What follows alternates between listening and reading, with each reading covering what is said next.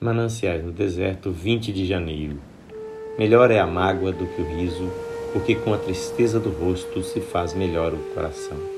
Eclesiastes 7:3. Quando a tristeza vem sob o poder da graça divina, ela tem um múltiplo ministério em nossa vida.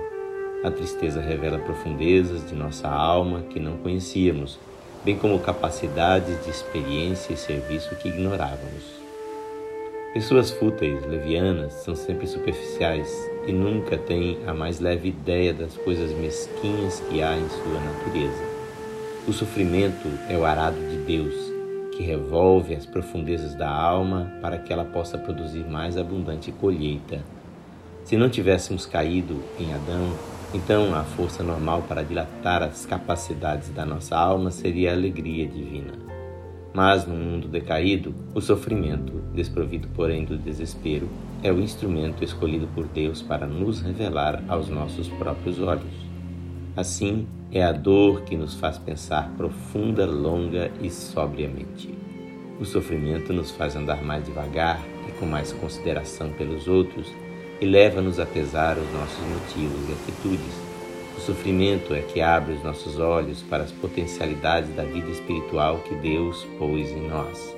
É o sofrimento que nos faz dispostos a usar toda a nossa capacidade em servir a Deus e ao próximo. Imaginemos um grupo de pessoas indolentes vivendo ao pé de uma cadeia de montanhas sem nunca se aventurarem a explorar os seus vales e entrâncias.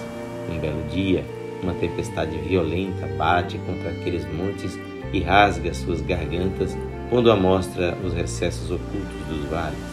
Então os habitantes do sopé dos montes se maravilham ante os segredos inexplorados de uma região tão próxima e contudo tão desconhecida.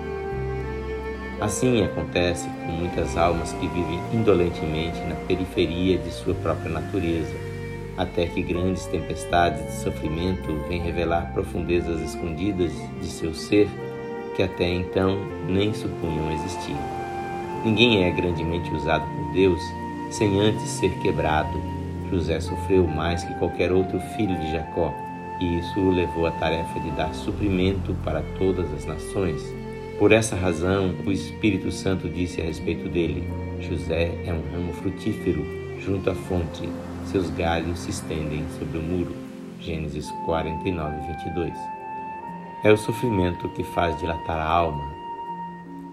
Eu vi o arado sulcando a terra e meditei.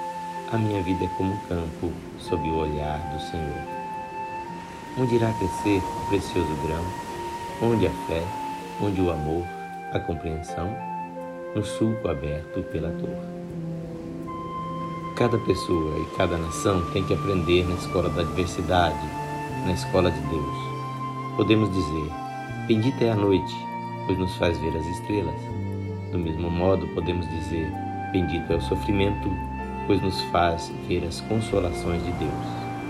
As enchentes levaram-lhe a casa e o moinho, tudo o que o pobre homem possuía na vida. Mas enquanto contemplava a cena de sua miséria depois de baixadas as águas, com o coração partido e desanimado, ele viu alguma coisa brilhando nos barrancos desnudados pelas águas. Parece ouro, disse. E era ouro. A enchente que o havia deixado pobre o fazia rico. Assim acontece muitas vezes na vida. Mananciais do Deserto é gravado por seu amigo Pastor Edson Grando. Que o Senhor Jesus abençoe a sua vida e a sua casa.